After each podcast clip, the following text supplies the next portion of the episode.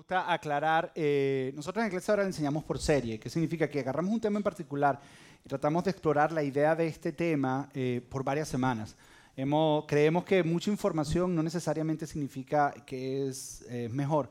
Es más, yo puse un post esta semana en Facebook donde puse que estamos en un tiempo, en una época donde la gente sabe mucho pero entiende poco. Yo creo que hay exceso de información hoy en día. No es que esté malo la información, creo que es bueno, pero a veces estamos leyendo mucho, viendo muchas cosas y realmente entendemos muy poco de lo que leemos o de lo que, a lo que somos expuestos. Entonces, eh, nosotros en Iglesia Oral creemos que mientras más simplificamos es mucho mejor, es mucho más práctico, mucho más aplicable para nuestra vida. Entonces, eso es lo que, lo que estamos haciendo con esta serie. Y estamos en la segunda parte, empezamos la semana pasada. Si quieres conectar un poco sobre toda esta serie, aunque eh, todas las series siempre están interconectadas, cada día te puedes llevar eh, un mensaje que va dirigido para ti, pero esta serie está interconectada muy fuertemente porque estamos hablando acerca de la vida de Jonás. Y entonces eh, puedes entender un poco más la semana pasada y esta semana si ves un poco lo de la semana pasada, aunque vamos a hacer un pequeño resumen. Cuando escuchamos Jonás, ¿Qué es lo primero que se nos viene a la mente? Un pez muy grande que se tragó a una persona. Eso es lo que primero. Nosotros pensamos que el libro de Jonás significa de un pescador que se lo tragó el pez en vez del, en vez del pescador al pez. Eso es lo que nos viene a la mente, cuando en realidad el libro de Jonás no tiene que ver con eso. Entonces, la semana pasada cuando comenzamos, una de las cosas que dijimos es que hay dos tipos de personas. Cuando ah, ves el libro de Jonás, hay dos tipos de personas que abordan este libro. Están aquellos que, como yo, creen que lo que ocurrió en el libro de Jonás es algo histórico, es algo que realmente ocurrió. Yo soy de ese tipo de pensar. Yo creo que hay cosas en este universo que ocurren que no tienen explicación. Yo creo que hay ciertas cosas que ocurren, los cuales hoy en día o siempre se han llamado, se llaman milagros. Hay cosas que ocurren que no tienen explicación. Puede ser que no tienen explicación porque todavía no hemos llegado a la capacidad de entenderlo, pero hay cosas en este mundo que no tienen explicación. Yo soy de ese creer. Ahora, si tú eres esa persona que tú dices, mira, Josué, eh, esta idea de un pez que se trague a una persona, yo no me la trago. yo, yo, yo, no la creo. Si tú eres de esas personas, eh, la semana pasada te dimos esta opción o te dimos la, este espacio, que es el siguiente. Ve la historia de Jonás o la parte del pez como una metáfora. Si quieres verlo como una metáfora, eh, que tiene algún tipo de inspiración o algún tipo de enseñanza del cual puedes sacar algo.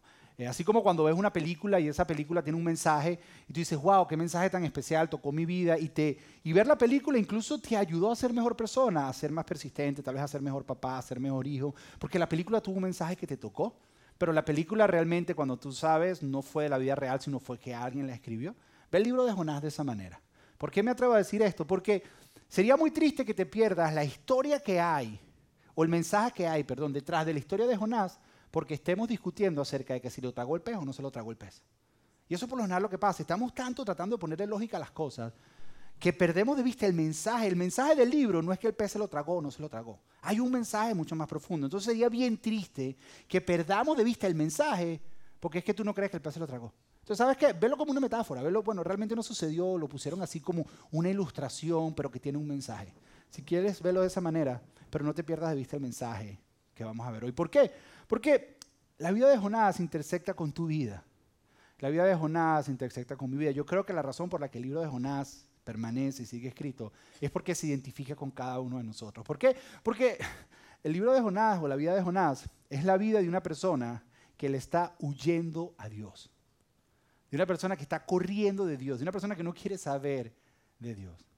Y toda en nuestra vida en algún momento de nuestra vida hemos huido a la voluntad de Dios en nuestra vida. Todos los que estamos aquí en algún momento de nuestra vida le hemos huido a Dios. Puede ser la voluntad moral de Dios, que Dios nos dice, eso no se debe hacer y a nosotros no nos importó, hicimos lo que quisimos. O, o la voluntad ética de Dios, que sabemos que eso éticamente no estaba bien, pero no nos importó y lo hicimos. O la voluntad específica de Dios, de repente ibas a hacer algo y sentiste específicamente que no debes hacerlo pero a ti no te importó. Lo hiciste o, sentiste una impresión de hacer algo y dices, esto es lo correcto que se tiene que hacer, pero sin embargo no lo hiciste. Entonces de alguna manera le hemos huido a la voluntad de Dios. Le hemos huido a Dios. Ah, o, tal vez eres como yo en un momento de mi vida, al final se me acercó una persona y me dice, ¿tú realmente, tú has vivido eso? Y yo le digo, más frecuente de lo que te imaginas. Todos en algún momento de nuestra vida, o tal vez tú eres de esas personas, de que tal vez fuiste criado en la iglesia tradicional o en la iglesia cristiana y tú te conoces todas las historias de la Biblia, sabes lo que tienes que hacer, te conoces los mandamientos, conoces todo, pero no quieres saber nada de Dios ahorita. No, significa que, Dios esté mal o que no crees en nada de eso, no, tú crees. Y crees y chévere, pero ahorita que no me moleste. No, gracias, no, no quiero saber, no, no quiero, ahorita yo quiero, yo quiero ser yo el que dirijo mi vida. Ahorita no quiero que me digan qué hacer. A lo mejor estás ahí. Lo, lo cómico de eso siempre me parece es que tú quieres hacer lo que tú quieres, pero tú quieres que todas las personas que están alrededor tuyo sí sigan a Dios. Que ellos sí sean honestos, que no digan mentiras, que te traten bien que te respeten, pero tú a lo mejor estás en esa categoría. O a lo mejor tú eres de esos que estás aquí primera vez hoy y dices, ah, yo eso de Dios, yo no creo en un Dios personal. Realmente yo no veo a Dios como un Dios personal. Pero a pesar de eso has estado huyendo porque tienes la voz de tu conciencia. Tú tienes una conciencia que te permite distinguir entre lo que es bueno y lo que es malo. No sabes de dónde está esa conciencia, pero la tenemos todos. Y la conciencia, tú le oyes a la conciencia cuando la conciencia te dice, eso que estás haciendo está malo, pero sin embargo lo haces. O eso que estás haciendo, o, o, tienes que hacer eso porque esto es lo correcto, y no lo haces. Entonces, hace lo que todos nosotros hacemos. Cuando la conciencia nos habla, le bajamos el volumen a nuestra conciencia. Empezamos a bajar el volumen y empezamos a subir las otras voces que hay a nuestro alrededor, que empiezan a hablarnos para hacer lo que nosotros queremos, y bajamos el volumen de nuestra conciencia hasta que casi no la escuchamos. Pero la realidad es que cuando llega la noche, y se apagan todas las demás voces, la voz de la conciencia nunca, la voz de la conciencia nunca se apaga. Y sigue esa voz pequeñita detrás que nos recuerda que si seguimos haciendo lo que vamos a hacer, lo que venimos haciendo, algún día nos vamos a pegar con una pared bien duro. Una conciencia que nos está diciendo por ahí atrás y nos dice que si seguimos haciendo lo que estamos haciendo, el caos que estamos provocando va a llegar a un momento que no lo vamos a poder controlar. Es tan real esto de que lo vimos a Dios, o es tan real esto de que no obedecemos nuestra conciencia, que algunos de nosotros le ponemos, le ponemos cita en el calendario al día que nos vamos a rendir a Dios. Hay, hay personas que dicen, mira, sí, sí, sí, yo te entiendo, yo he hablado con ellos, me dice, el día que yo me case, yo vuelvo a conectar con Dios. Cuando yo me case, porque como hay otros que dicen, ¿sabes qué? Cuando tenga mis hijos, ahí es que, es que yo vuelvo otra vez a conectar con Dios. Hay otros, hay otros que dicen, entiendo, Josué, perfectamente. Yo con ellos y me dicen, es que tengo un negocio que se me está dando. Que tengo que hacer unas cosas que no son así como que muy de Dios. Entonces, cuando se me dé, que mi Diosito me lo cumpla. Dice, cuando se me dé, te aseguro que yo vuelvo a conectar con Dios y voy a... Pero ahorita, ahorita no puedo, tengo que hacer esto. Hay otros que dicen, Josué, eh, eh, en el fall, porque es que en el verano voy de vacaciones para un lugar y no se hacen cosas muy santas en ese lugar. Entonces, yo me voy de vacaciones, hago todo lo que tengo que hacer y cuando regrese yo lo hago porque esa es la realidad. Es la dieta del lunes. ¿Cuánto nosotros el lunes comienzo la dieta? Todos nos ponemos porque sabemos qué es lo que tenemos que hacer. Todos hacemos eso de alguna manera. O, o, o, haces lo que sabes que no debes que hacer, o caíste en eso que sabías que no tenías que hacer, y le prometes a Dios que esta es la última vez. Es más, muchos antes de hacerlo le prometemos a Dios, Dios, esta es la última, te lo prometo. A partir de mañana, borrón y cuenta nueva. Y lo hacemos. ¿Y sabes qué estamos queriendo decir? Estamos aprendiendo junto con Jonás, que fue lo que donde terminamos la semana pasada, que entendemos que podemos huir de Dios, pero nunca podemos escapar de Dios. Que va a llegar un día en que nuestra carrera en contra de Dios tiene fecha de vencimiento y le estamos poniendo fecha de vencimiento. Le estamos poniendo que ya este es el final, porque sabemos que por más que corramos, nunca vamos a correr más que Dios. Y que va a llegar un momento. Entonces le estamos diciendo a Dios, e, este es el día, aquí te lo, te lo estoy poniendo.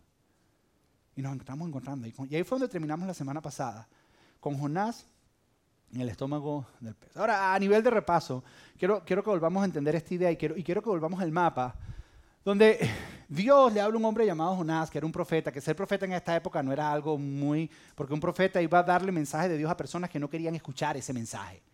Así como cuando tu mamá o tu papá te decían no hagas eso y te lo tenían que decir, tú no querías escuchar, eso era lo que era Jonás. Pero él iba a ir a un grupo de personas que no creían en Dios.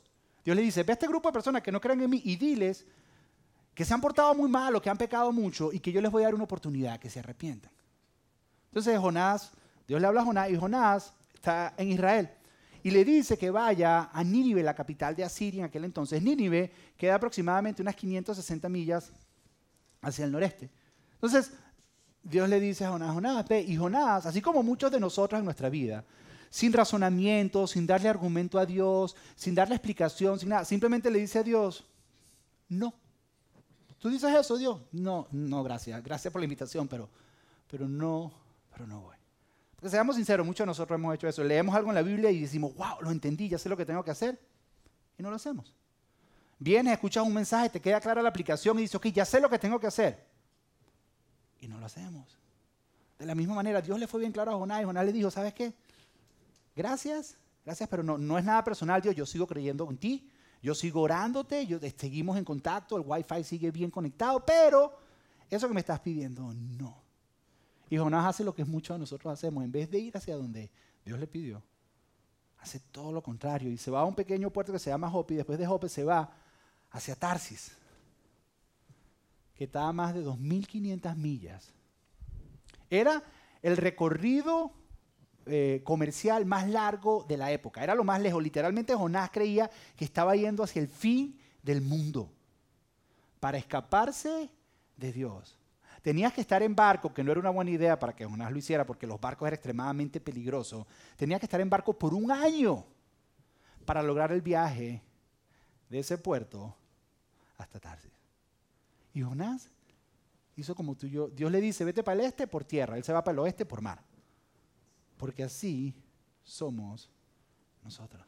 Ahora, en ese camino, en ese camino entre tormenta, marineros y un pez, Jonás descubre algo muy importante, que es la idea que vamos, que vamos a ver hoy, la idea que vamos a analizar hoy. Jonás describe algo, descubre, perdón, algo bien importante, y es lo siguiente, es que Dios es generoso en gracia y exhaustivo en disciplina. Jonás descubre que hay una tensión entre la gracia de Dios y la disciplina de Dios, que a nosotros no nos gusta, porque nos gusta mucho que Dios sea todo gracia. ¿Qué es la gracia de Dios? Es el favor de Dios en nuestras vidas. Es la bondad de Dios en nuestra vida. Es que Dios es bueno con nosotros a pesar de que no lo merezcamos. Eso es la gracia de Dios. Pero hay una tensión entre la gracia de Dios. Nosotros queremos que Dios sea todo gracia, pero el problema es que Dios es amor. Y Dios al que ama lo disciplina. Ahora, cuando digo disciplina, porque esto es lo que nos viene a la mente, porque fue lo que se nos enseñó de pequeño. En el grupo, hace dos semanas, en el grupo que en casa que, yo dirijo, eh, estábamos hablando de esto. De alguna manera tenemos esta idea de cuando yo menciono disciplina, lo primero que te viene a la mente es castigo. Y yo no estoy hablando de castigo. Estoy hablando de disciplina. El castigo, el castigo mira hacia atrás y trata de pagarte por el mal que hiciste. Dios no nos castiga.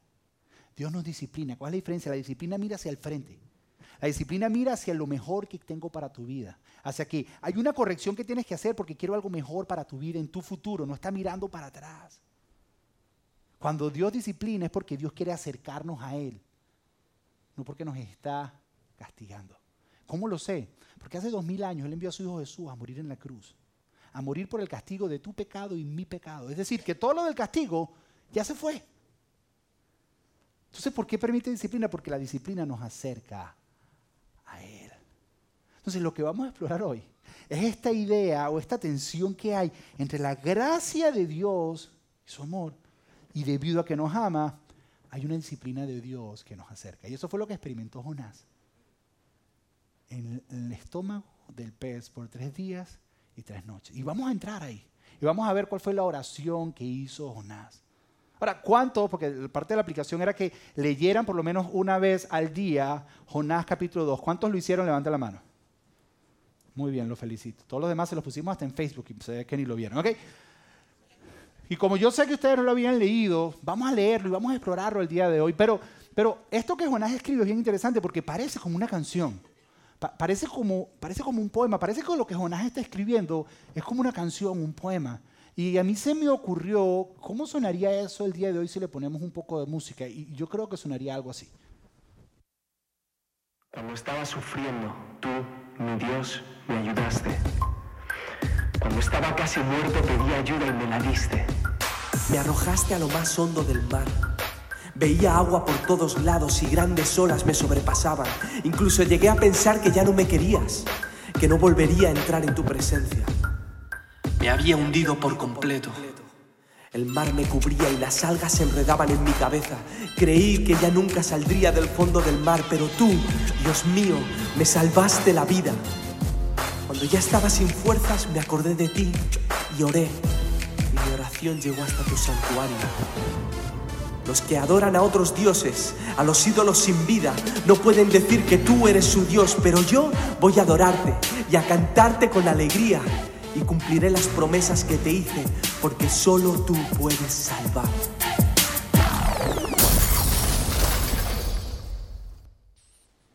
Y yo no sé si Jonás lo rapió o no, pero.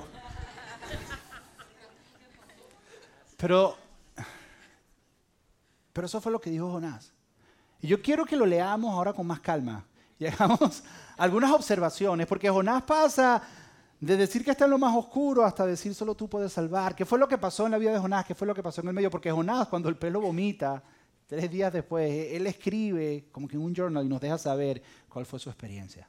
Y eso es lo que vamos a hacer. Vamos a hacer unas observaciones para poder entender la tensión que hay entre la gracia y la disciplina Dios. Vamos a entrar en, vamos a empezar en, capítulo 11, el capítulo 1, pero vamos a empezar un poquito más atrás, capítulo 1, versículo 17, donde dice, y el Señor había provisto, eso es cuando, así, donde terminamos la semana pasada, a Jonás lo tiraron al agua y Jonás quedó ahí flotando y dice, y el Señor había provisto un gran pez, que un gran pez, perdón, se tragara a Jonás, y Jonás estuvo dentro del pez durante tres días y tres noches.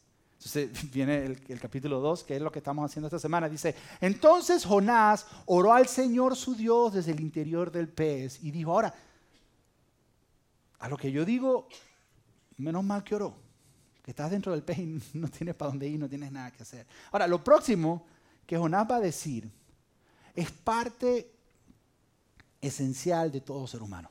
Esto es algo que todos los humanos hacen. Ahora, recuerda esto, Jonás está escribiendo esto hace 2750 años atrás. Y va a escribir algo que tú y yo hacemos. ¿No te parece eso increíble?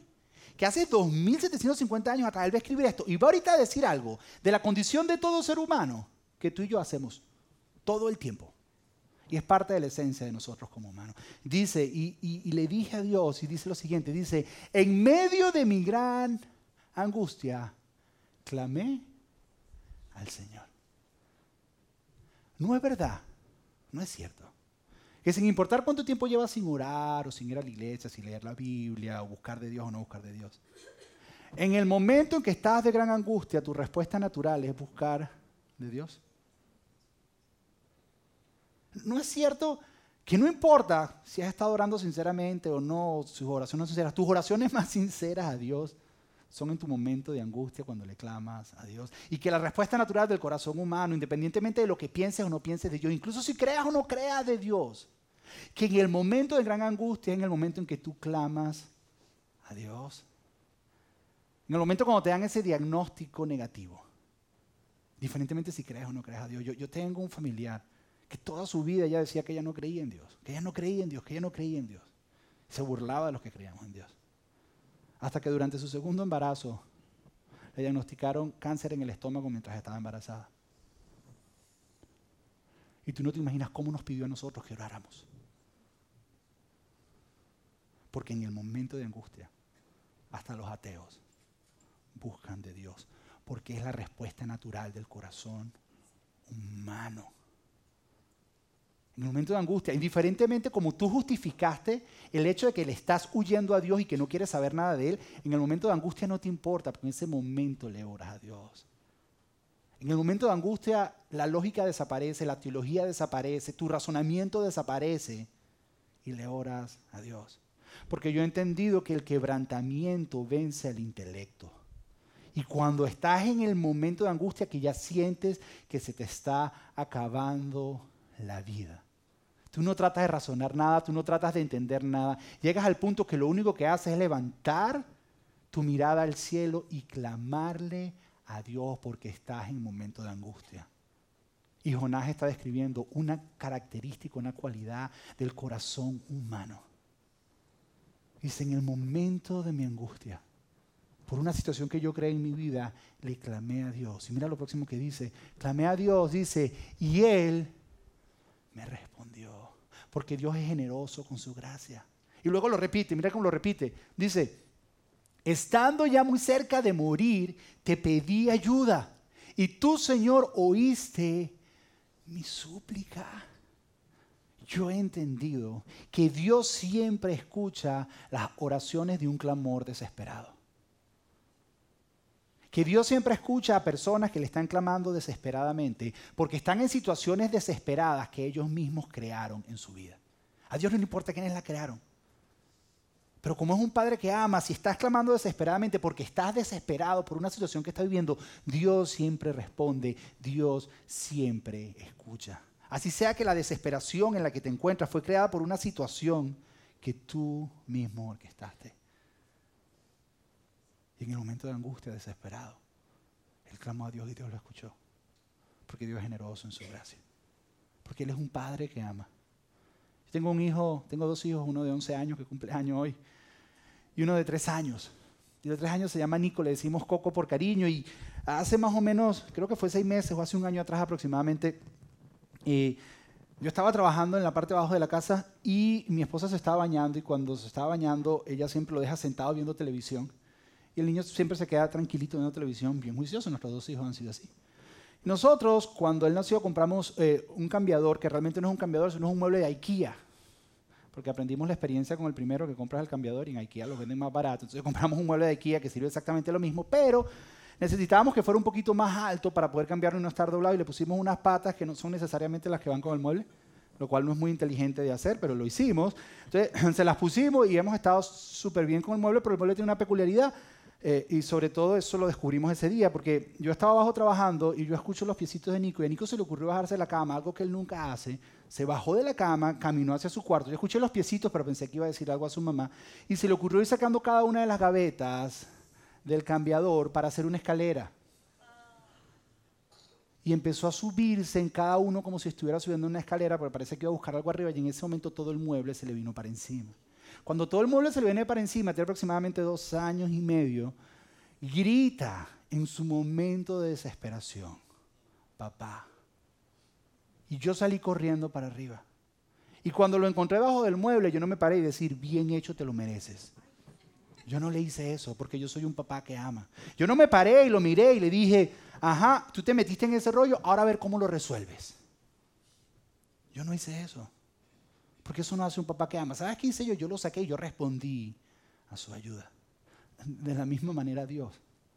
Cuando estás en un momento de desesperación, por una situación que tú mismo creaste en tu vida, y tú clamas por ayuda, Él va a responder. ¿Por qué te digo esto? Porque hay personas que se encuentran en esa situación Situaciones más allá de lo que tú puedes manejar, porque Nicolás no, no, podía manejar cómo quitarse eso de encima. Y muchas veces nosotros nos metemos en situaciones que ya ni nosotros mismos podemos salir de ellas, que necesitamos de la ayuda de Dios, de un Padre. ¿Por qué te digo esto? Porque hay personas, hay personas que creen que dicen, ahora me metí en este rollo, ¿y cómo le voy a pedir yo a Dios ahora? Me da pena. Si yo me metí en esto y no he buscado de Dios en años y ahora yo en este momento lo voy a llamar, el libro de Jonás nos dice que sí, que puedes. Porque Jonás se metió en todo este rollo. Y en su momento de angustia él clamó a Dios. Y Dios le respondió, ¿por qué? Porque Dios es generoso con su gracia. Y fue a donde.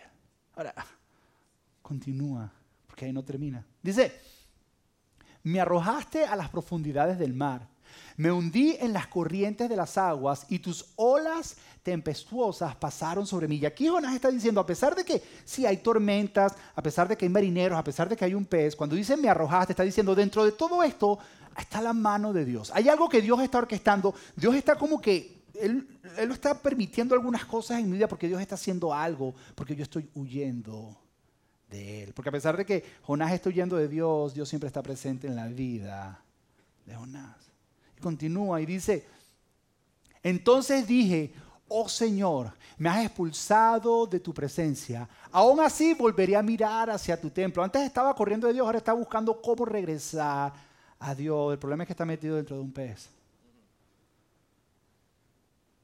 Y luego entra, porque lo que estamos oyendo ahorita es mientras Jonás está flotando. Él está describiendo la parte cuando está flotando arriba del agua. Ahora vamos a ir dentro del pez. Pero antes de ir dentro del pez, quiero poner una imagen en tu mente y quiero hacerte una pregunta.